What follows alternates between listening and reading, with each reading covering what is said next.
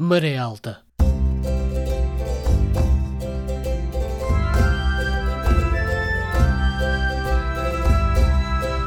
Na madrugada do dia 25 de abril, o movimento das Forças Armadas Portuguesas estabeleceu o controle da situação política em todo o país, proclama à nação o seu propósito de a libertar de um regime que a oprime há longos anos e de levar a cabo um programa de salvação do país e de restituição das liberdades cívicas de que vem sendo privado.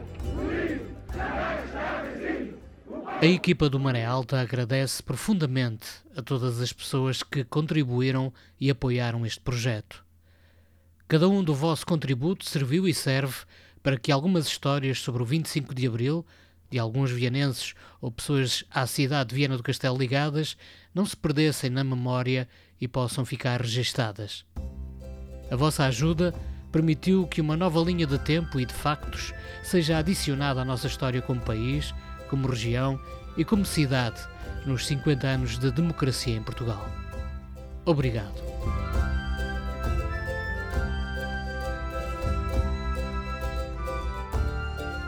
Este é o podcast de Maré Alta, onde a liberdade também passa por aqui. Eu sou Alexandre Martins e com a entrevista conduzida pela Maria José Braga, a música de Chico Pires, estamos de volta para mais Memórias de Abril. O ano é o de 1947, perto de Viana do Castelo, na freguesia de Santa Marta, onde, nos primeiros dias de setembro, nasce Carlos Parente Antunes. De origens modestas e depois de muita perseverança, anos mais tarde, Carlos Antunes terá o seu diploma de estudos superiores com especialidade em gestão. Foi presidente da Junta da Freguesia de Santa Marta, foi presidente do Conselho Executivo da Escola EB23-S de Santa Marta de Portozelo, hoje denominada como Escola Básica e Secundária Pintor José de Brito. Foi também inspetor da Direção-Geral de Educação, a par com a militância nos órgãos distritais do Partido Social Democrata. Acabou, quase de uma forma natural, deputado pelo Círculo Eleitoral de Viana do Castelo na oitava, nona e décima legislatura da Assembleia da República. Estes são alguns dos factos conhecidos da vida de Carlos Antunes, mas poucos conhecem, provavelmente, as suas memórias. O Portugal antes de 25 de Abril, portanto, eu estudei, uma, uma boa parte do meu percurso académico é feito nesse tempo, e sou filho de imigrantes, pessoa que tinha sete filhos, teve necessidade de emigrar para ter sustento para os filhos. Portanto, conheço essa, essa faceta, não é? E por outro lado, não posso deixar de, de lembrar dificuldade que havia em, em trabalho, em ter meios de subsistência para manter o agregado familiar. Não era fácil. Portanto, as pessoas eh, para arranjarem um dia de trabalho ou dois dias de trabalho, eu recordo-me da minha mãe dizer: está a chover, coitados das pessoas que não podem trabalhar na construção civil para ganhar, não é? Porque, pronto, na altura as pessoas iam a este pormenor, não é? Isto hoje, graças a Deus, ou felizmente, está tudo ultrapassado. Mas era um ambiente difícil, em termos económicos, de bastante constrangimento, porque era difícil de arranjar dinheiro. Era muito difícil de arranjar dinheiro. E uh, se me perguntarem, e, mas quem é que o tinha? Se calhar havia pessoas que o tinham, não é? Tinha lá uh, na minha freguesia, na freguesia vizinha, portanto, pessoas, conselheiros e aquilo, que tinham bastantes meios. Mas a maior parte das pessoas vivia com muita dificuldade. E, de, e, a partir dessa dificuldade é que surge depois, não, não estudavam, não, não havia progressão em termos sociais, não é? Que é que, o que é que tinha a minha aldeia? O que é que tinha Santa Marta? Não tinha nada. Não tinha nada, tinha caminhos cheios de lama, não tinha eletri, eletri, eletrificação, gás é uma coisa dos tempos modernos, saneamento água, san... também. não tinha, não havia. Não havia o saneamento. Em Santa Marta, no tempo da Junta de Freguesia, não tínhamos um metro de saneamento. Estou a falar disso de 92, 93. Não é? Isto é tudo muito recente.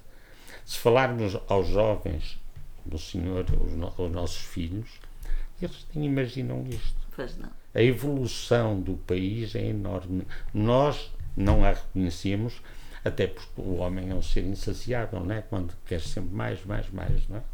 E, e não é mau, mas eh, temos muitas vezes que parar para refletir, porque se eu tiver esta conversa com os meus netos, eles dizem, oh avô, isso é há tanto tempo, não é?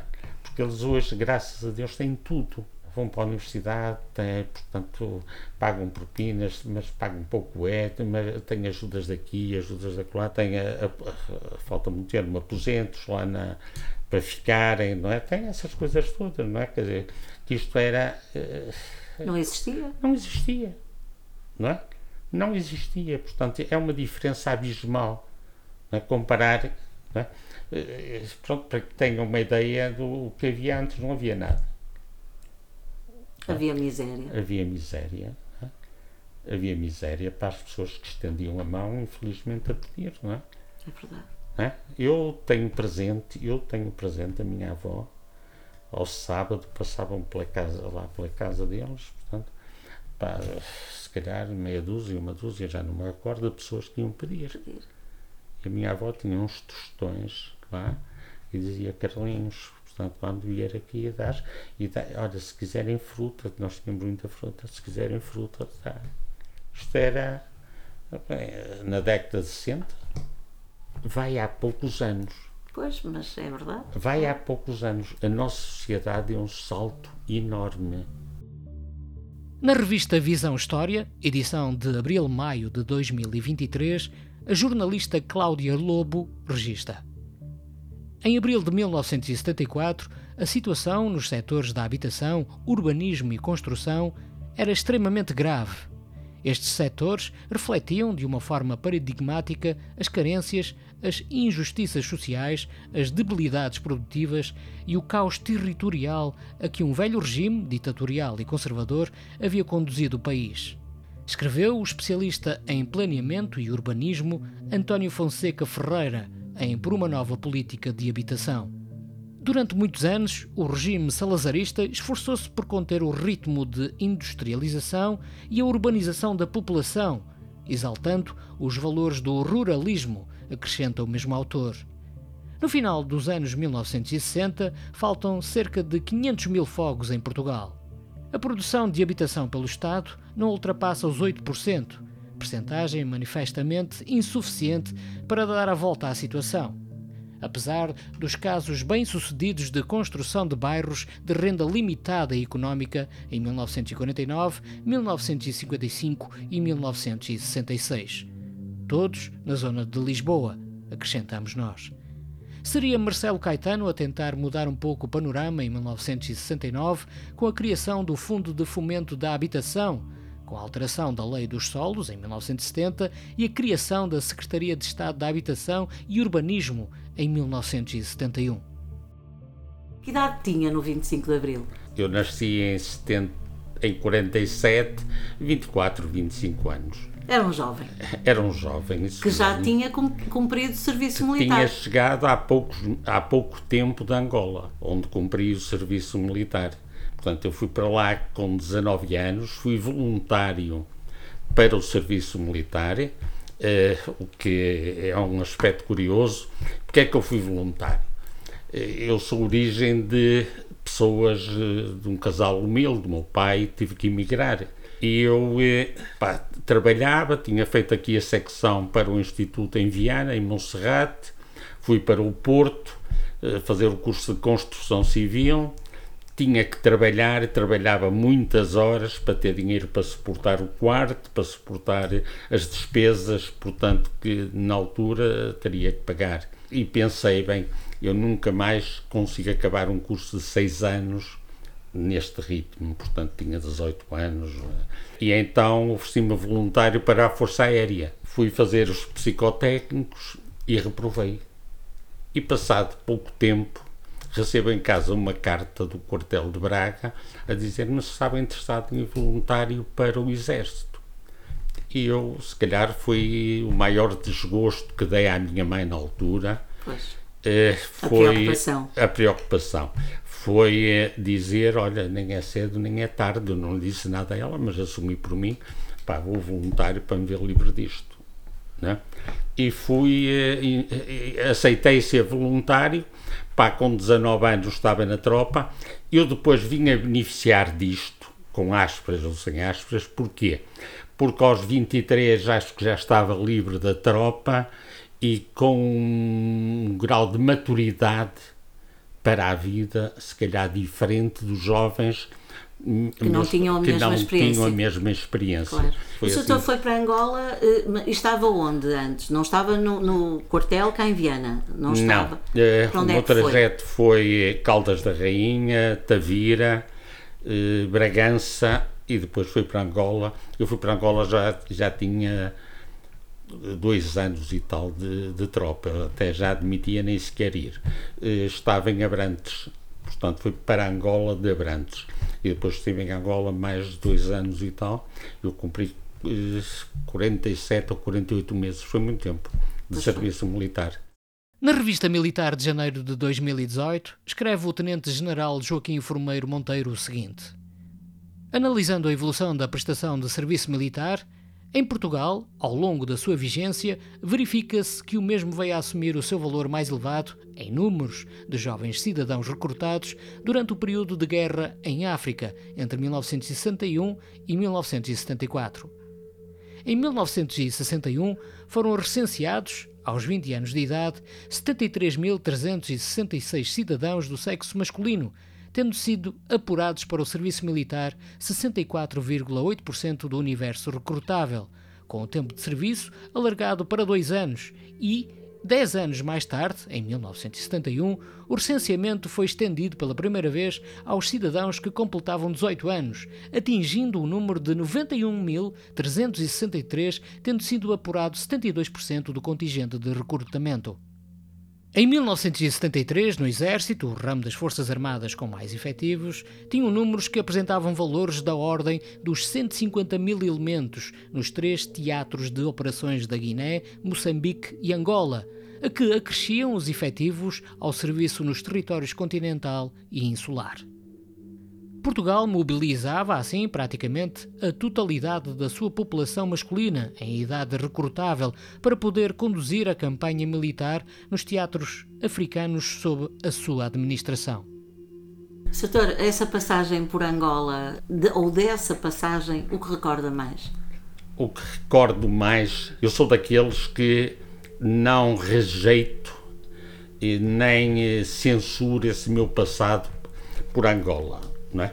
Na perspectiva não da guerra, não militar, mas da sociabilização, da experiência social e, e da vida, porque eu procurei viver com alguma intensidade a vida com os nativos. É? E gostei imenso.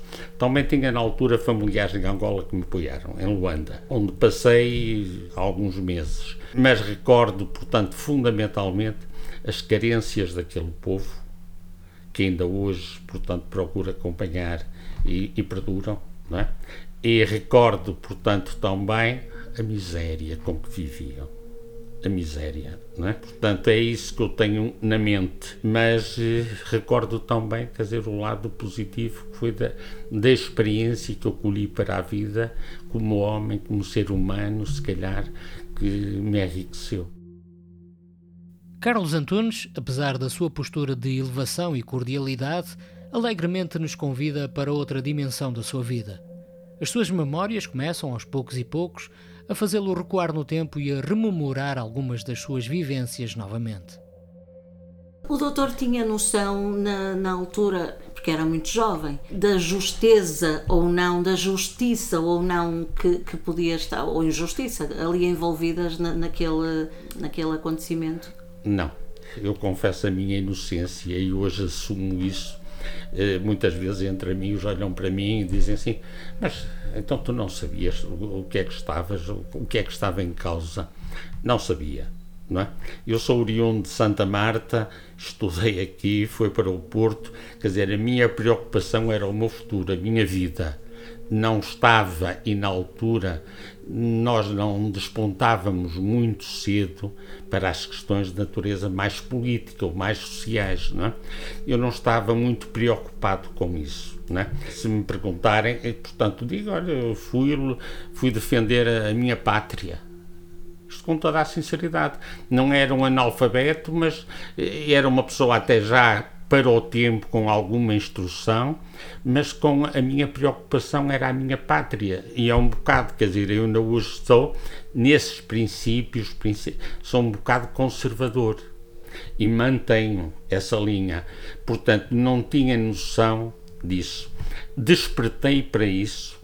Pouco depois de vir, encontrei em estágio, porque depois ingressei no ensino, fui fazer estágio para Bragança, onde tinha estado na tropa e fui para lá, um colega que me convidava para ir à casa dele e íamos ouvir o, o Mário Branco, Mário, José Mário o Branco. José Mário Branco, íamos ouvir, portanto, aquelas músicas mais revolucionárias, foi que se calhar E que não passavam na rádio. que não passavam na rádio, não é? Ele tinha, a gente íamos os dois, portanto, eh, procurávamos para o refúgio, né? Porque também não podia ser em público. E foi aí que eu comecei a despertar um pouco. Né, para estas questões de natureza política, portanto, porque não tinha eh, essa noção nem essa sensibilidade. Portanto, aquele país de- que vivia sob uma ditadura, eh, ao doutor não. eh, Não me dizia muito, não me dizia muito. E depois, eu fui lá mais tarde, uns anos mais tarde, pela, eh, pelo meu trabalho, pela inspeção. Fui lá eh, e fiquei chocado, portanto, com Luanda que eu conheci e com Luanda que depois, em 93 ou 94, voltei a visitar, não é? Porque, portanto, era uma cidade agradável, onde nada faltava. Estou-me a referir a início 72, 70, 70, 70, 70, 70, 71, 70, 71. Nada faltava, tínhamos tudo, portanto, um bom ambiente. Não havia guerra. Em Em Luanda. Luanda não havia guerra, portanto, e depois houve um choque com uma Luanda já bastante deteriorada, não é? fruto, portanto, das, Guerra Civil. eh, da guerra civil, das lutas internas. Portanto, mas não tinha uma consciência política. Aliás, nós não éramos essa, esse se calhar é o grande, a grande crítica que podemos fazer não é, ao regime em termos de educação. Não éramos sensibilizados ou preparados para pensar em termos políticos. E eu fui, portanto. Pelo contrário. por- não, pelo contrário, isso mesmo. E eu fui também por esse caminho, fui induzido por esse caminho, né? Pronto, só mais tarde é que despertei, né? Com o 25 de com Abril. o 25 de Abril. Para assinalar os 10 anos de governo de Salazar, é editada, em 1938, uma série de sete cartazes intitulada A Lição de Salazar, distribuída por todas as escolas primárias do país. Estes cartazes faziam parte de uma estratégia de inculcação de valores por parte do Estado Novo, destinando-se a glorificar a obra feita até então pelo ditador, desde o campo económico-financeiro às obras públicas. Durante muitos anos, estes cartazes didáticos foram utilizados como forma de transmitir uma ideia central: a superioridade de um Estado forte e autoritário sobre os regimes demoliberais. No fundo, regimes liberais de cariz mais popular. Para acentuar a importância do Estado Novo enquanto garante da ordem e progresso do país, os cartazes fazem uma comparação sistemática entre a obra do regime salazarista e a Primeira República. À desorganização económica e financeira e ao alinhamento do Estado democrático e liberal republicano face aos problemas do país, sucede a organização financeira, a melhoria das vias de comunicação, a construção de portos, o ordenamento e progresso social promovidos pelo Estado Novo. Os cartazes acentuam esta ideia a partir de uma imagem cinzenta e triste da época da Primeira República, enquanto que o depois, da obra salazarista, nos aparece colorido, organizado, moderno. A última lição está ligada ao conhecido Deus, Pátria, Família, a trilogia da educação nacional. A última lição de Salazar é uma admirável síntese da pedagogia e moral salazarista. O lar perfeito, rústico, humilde, analfabeto, patriarcal, cristão. É a defesa da saudável e simples vida do campo por oposição aos vícios da vida urbana. O mundo perfeito, sem violência, sem vícios, sem protestos, ordenado, representando uma ordem económica, política e social que o Estado Novo considerava perfeitas. Onde estava no 25 de Abril, doutor?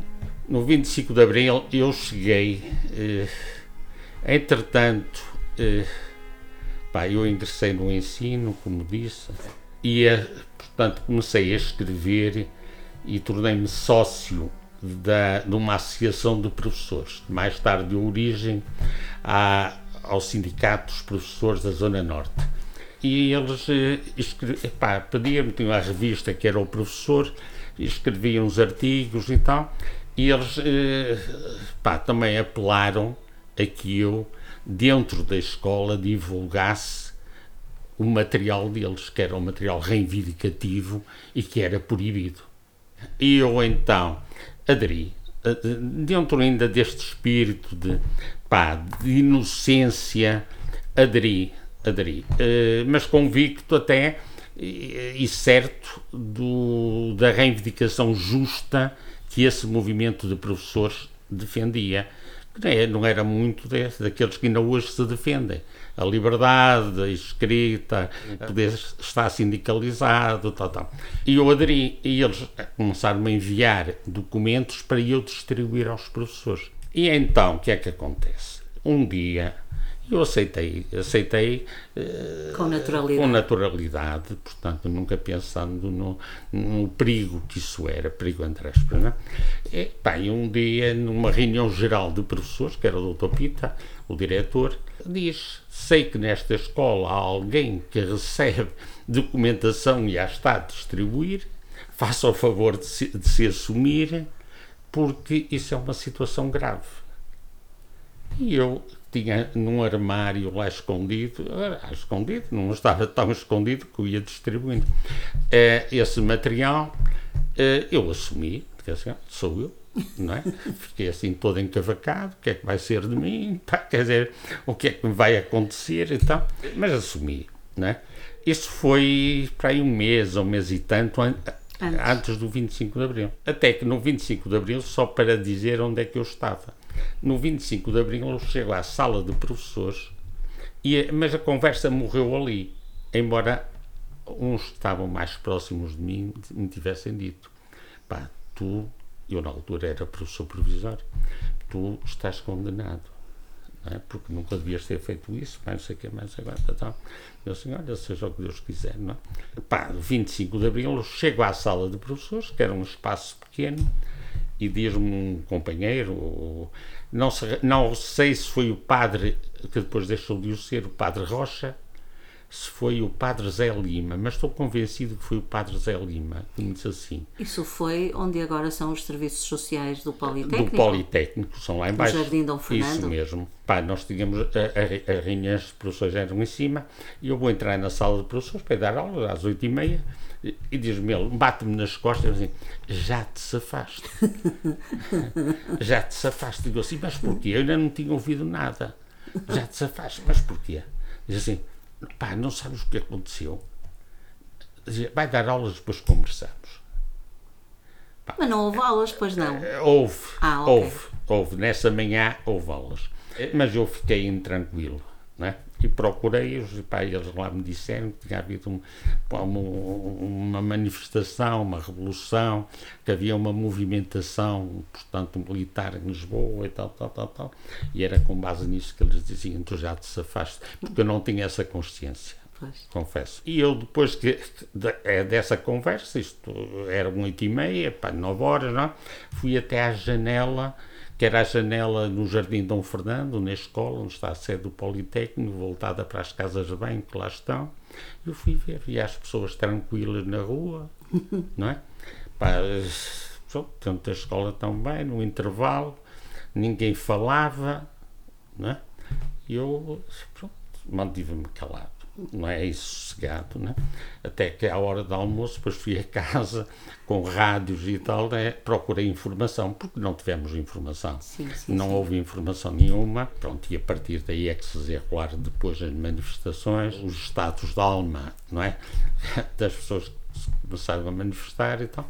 Mas foi assim, eh, com, eh, com alegria, vamos lá. Não por eu me libertar de uma, de uma questão que eu nem sequer sabia o que é que me iria acontecer. E estou convencido, pá, portanto, que aquilo que eu penso, o diretor até era uma pessoa que tinha alguma consideração por mim, que por ele a coisa teria morrido ali, pensando que eu também tinha eh, estava afastado desses documentos e, e confesso que não distribuí mais nada não é? E confesso que não distribuí mais nada, porque se hoje o emprego é importante, na altura também era, não é? Claro. Quer dizer, e eu estava no início de carreira, eh, portanto, mas, eh, mas pronto, depois, portanto, entre professores, não é? As coisas não são fáceis, surgiram as manifestações, os movimentos contra o diretor, eh, movimentos da rua, manifestações e tal. Uns aderiam, outros não aderiam, portanto, quer dizer, portanto, depois cada um orientou-se pela sua cabeça. mas, eh, mas o 25 de Abril, para mim, foi marcante por tudo, essencialmente até em termos de carreira, porque estaria condenado por uma ação que eu nem. Da nem qual não teve consciência. Não tive consciência. Política. É? Política, não é? Claro. Eu, hoje, quer dizer, é muito fácil hoje dizer, ah pá, foi assim, foi assado, estava contra o regime. Não era uma questão de estar ou não estar contra o regime, era uma questão de reivindicar pela classe. Portanto, eu achava que era justo é? e aderia a escrever para a revista Professor. Eh, nos primeiros números tem, tem lá alguns artigos meus e tal, mas, é, mas pronto, cheio de boa fé, de inocência. O doutor há bocado usou o termo alegria. Eu ia precisamente perguntar-lhe qual foi o sentimento que o invadiu quando teve eh, consciência, noção, quando percebeu o que tinha acontecido, o que ia ser o dia seguinte. Eu, para mim, a maior satisfação ou alegria, pode ser mesmo o termo. Portanto, foi o. Porque eu aí tinha consciência que a gente não podia dizer tudo aquilo que pensava, nem escrever aquilo que pensava, não é? Até como eh, pá, escrevia uns artigos para a revista O Professor, e aquilo era público, portanto, não podia escrever e dizer aquilo que sentia, não é? é. E eu, eh, ainda hoje, até aos dias de hoje, o que eu mais me satisfaz na liberdade, na democracia, a liberdade de, de, de imprensa, o, de, de, pensamento. Acho que é aquilo que nos deve deixar mais felizes e é aquilo que todos nós devemos lutar. É o direito à diferença e a liberdade de pensamento. Acho que são as duas coisas mais importantes que sempre foram o meu guião e ainda são hoje independentemente de questões de natureza partidária, questões sociais. Portanto, a liberdade de opinião, de pensamento, são das coisas mais importantes que temos. Durante o regime, qualquer pessoa podia ser detida por motivos políticos, torturada, presa e deportada sem culpa formada e por tempo indeterminado, apenas com base numa denúncia. As associações dos ajuntamentos e reuniões de pessoas precisavam de autorização do regime. Só eram autorizadas manifestações desportivas, religiosas ou de apoio ao regime. Doutor Carlos Antunes, se a política não o tocou antes, porque era muito jovem e porque passou ao lado, depois do 25 de Abril, o senhor foi um, um ativo militante eh, partidário, Sim. foi inclusivamente deputado pelo distrito de Viana do Castelo na Assembleia da República, pelo PSD. Esse chamamento partidário eh, foi imediato? Como é que surgiu na sua vida? Olha, surgiu através de duas pessoas, mas uma foi mais marcante que a outra, de Olof Palma, uhum. não é? Pá, gostava de, de ler o pensamento dele.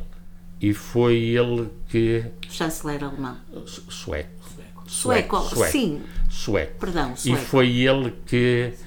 Foi ele o meu orientador, vamos lá, em termos de pensamento. E depois, portanto, também gostava, gostava da postura dele e da ação dele do Sá Carneiro. Só mais tarde é que surgem lá, portanto, quer dizer, as questões mais de natureza estatutária, de, de fins e de meios, mas gostava do pensamento de um e do pensamento do outro. Mas é realmente o sueco, portanto, que o pensamento dele quanto à liberdade e quanto ao, ao, ao estilo e modelo de sociedade que me prendeu. Foi isso que me levou para, para a política, portanto, a política de uma democracia Sim. aberta e de esquerda. Foi ele. O que é que me conduziu à política? Portanto, todos nós temos a nossa sensibilidade, todos nós temos momentos de reflexão e até pá, do nosso contributo que podemos dar em termos sociais, é? porque também eh, nunca fui indiferente a isso. É? E, e localmente,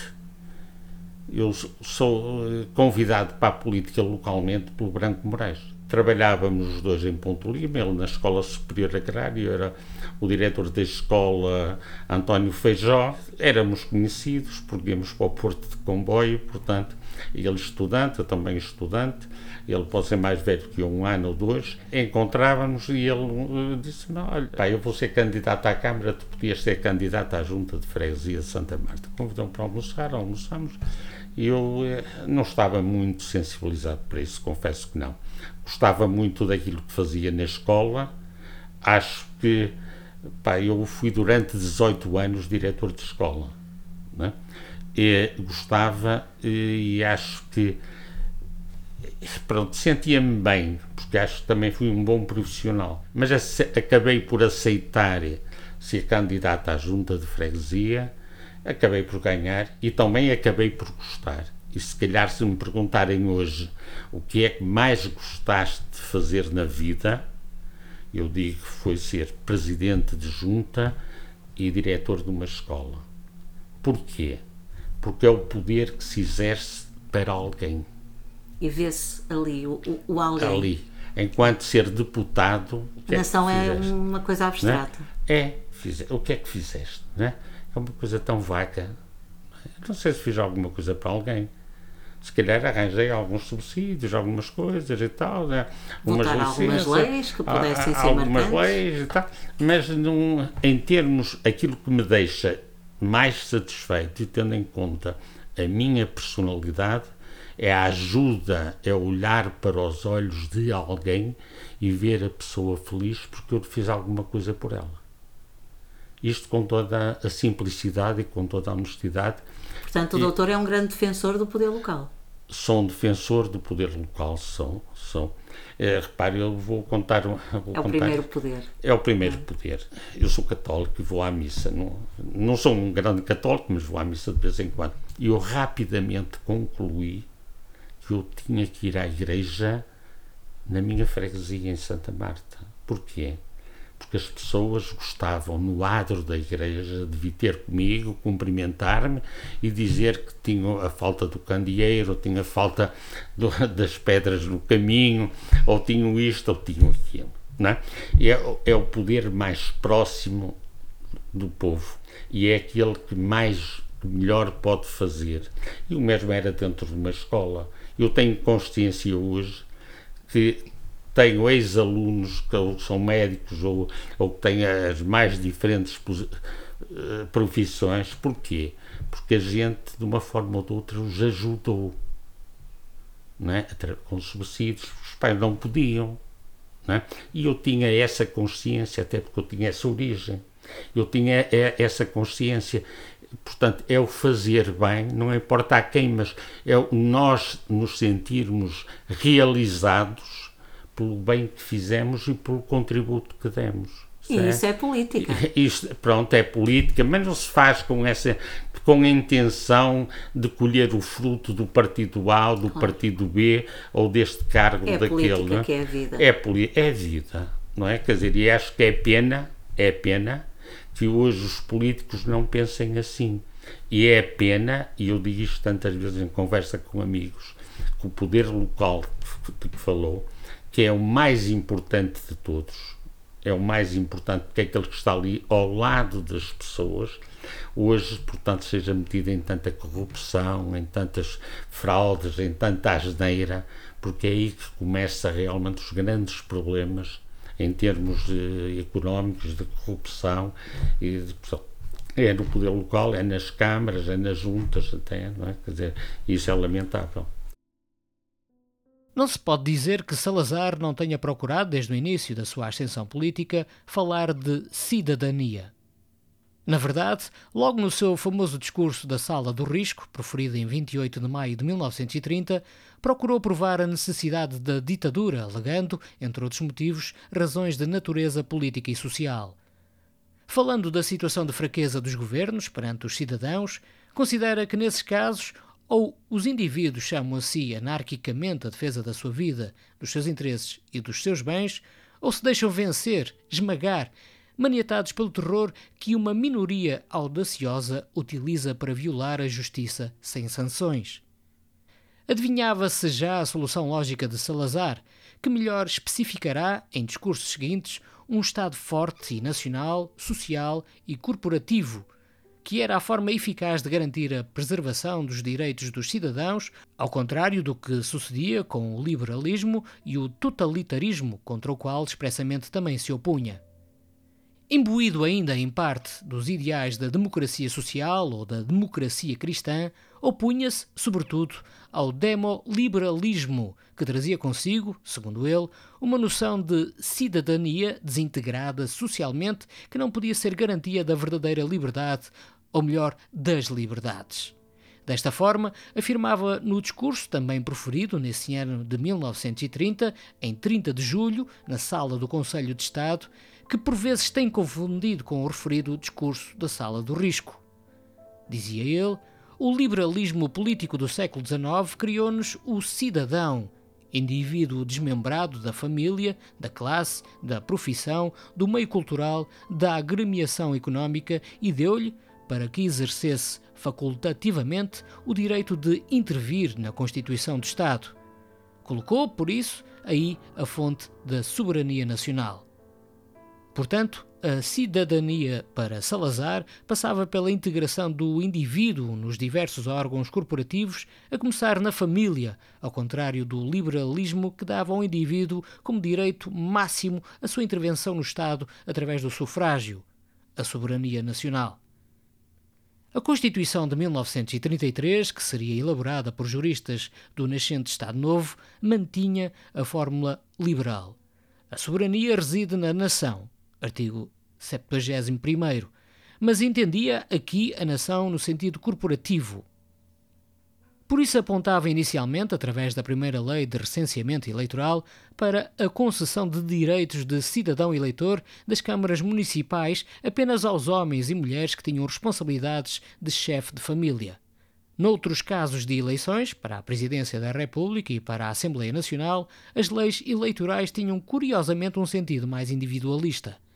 Em qualquer circunstância, porém, o sufrágio universal foi refutado constantemente por Salazar nos mais variados discursos e entrevistas. Assim, a plena cidadania política era entendida como uma abstração e o direito de voto não fazia parte dos direitos e garantias individuais dos cidadãos portugueses, consignados na Constituição.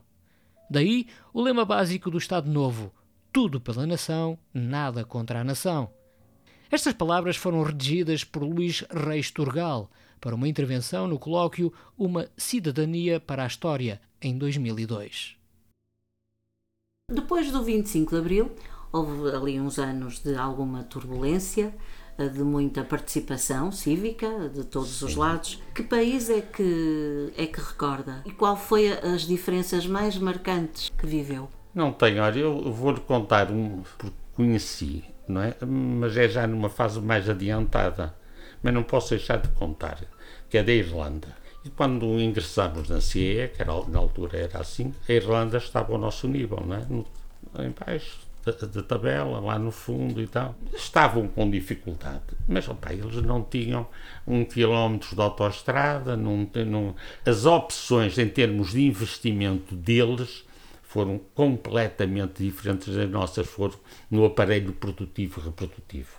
E hoje, quer dizer, vejo, quer dizer, a Irlanda é um dos países, em termos de, de PIB, dos mais evoluídos que temos na Europa e nós continuamos cá embaixo no Portugal que se seguiu aquele país que surgiu depois do 25 de Abril não marcou, não, não, não notou nenhuma diferença. Não, em Portugal? Em, sim, em Portugal, em Portugal, sim. sim este país eh, foi, foi um país que, para o doutor, era, era uma nova terra, novas oportunidades ou tendo em conta que o doutor seguiu a sua carreira com naturalidade, não houve grande mudança? Eh, não, houve. houve eh, Social, na, durante claro. a minha vida, quer dizer, há dois momentos para mim que inspiraram grande esperança. Um deles foi o 25 de Abril.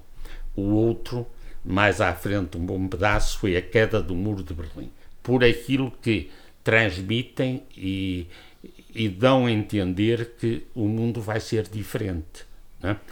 Em relação a Portugal, foram é? fraturantes. Foram fraturantes. Em relação a Portugal, epá, eu tenho que reconhecer das grandes mudanças que houve no 25 de Abril e com o 25 de Abril. Eu sou do tempo em que o Veiga Simão estava a procurar introduzir o sexto ano de escolaridade. Não posso esquecer disso, não é? nós tínhamos um grau de, de analfabetos, não posso precisar, mas se calhar na, pai, na ordem dos 40% ou 50%, não, é? não posso esquecer isto. E isto foi, portanto, quer dizer, fruto do 25 de Abril que se deu esta evolução, porque não, não há nenhum país no mundo que consiga evoluir com analfabetos. O país, quanto mais instruído for e quanto mais apostar na educação, mais próspero será. Né? Portanto, acho que a educação foi o grande salto que aconteceu a seguir ao 25 de Abril, com todos os erros que foram cometidos e foram que ainda hoje pagamos por isso, ainda hoje pagamos, isso tem um custo terrível. Nós em 50 anos passamos para de 40 ou 50% de analfabetos, né? se calhar para ter 30 ou 40% de pessoas, portanto, com ensino superior não é? Isto diz muito. Depois, portanto, quer dizer, há, há conquistas, há coisas que chegaram, se calhar algumas, eh, mas que são fruto do 25 de Abril. Uma das riquezas que as pessoas não calculam é a questão, portanto, da nossa qualidade de vida, por exemplo, em termos de saneamento, de abastecimento de água, de, de eletrificação. Se, se recuarmos estes anos, pode dizer 50 anos é muito tempo, é mas se recuarmos, nós não tínhamos nada. Em Santa Marta, a eletrificação era em meia dúzia de casas. E estamos a falar de uma freguesia perto da cidade. É? Se falarmos, olha, estudar, na altura que eu fui estudar, para a turma, se calhar, ou classe, a quarta classe, havia até para aí 50 ou 60 jovens, adolescentes, nós viemos três ou quatro tinha que se fazer a admissão, tinha que se pagar, portanto tudo era pago. Podem dizer, não era muito, mas assustava quem pouco claro. tinha. Portanto, há uma evolução enorme do país, tem que se reconhecer e tem que se dar eh, graças ao 25 de Abril.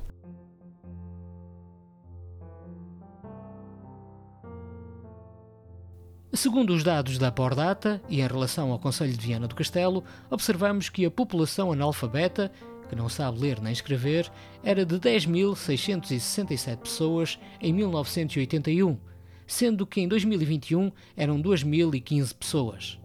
A população, com o 12º ano de escolaridade, varia entre a taxa de 2,4% em 1960 e 23% em 2021.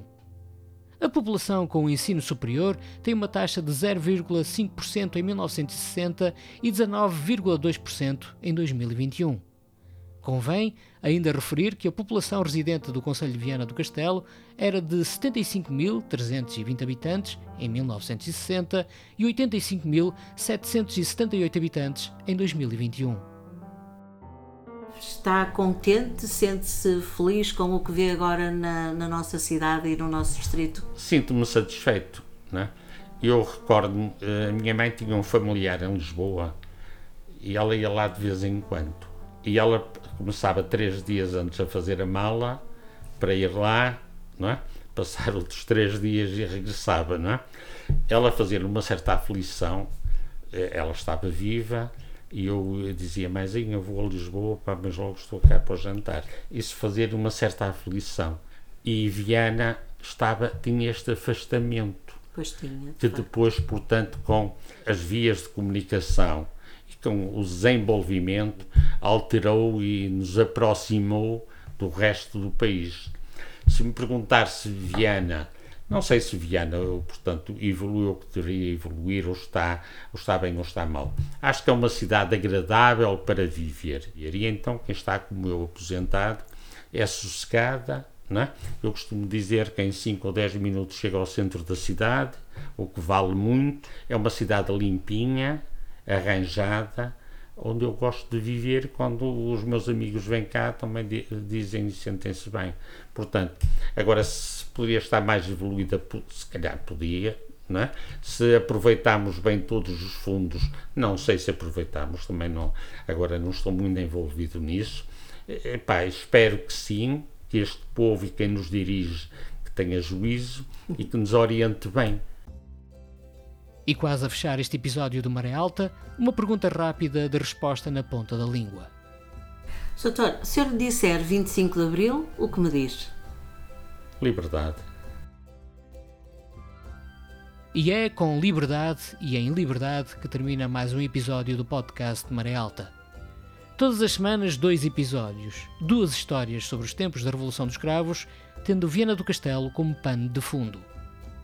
A entrevista foi de Maria José Braga, a apresentação e edição do Alexandre Martins e a música original do Chico Pires. Até ao próximo episódio.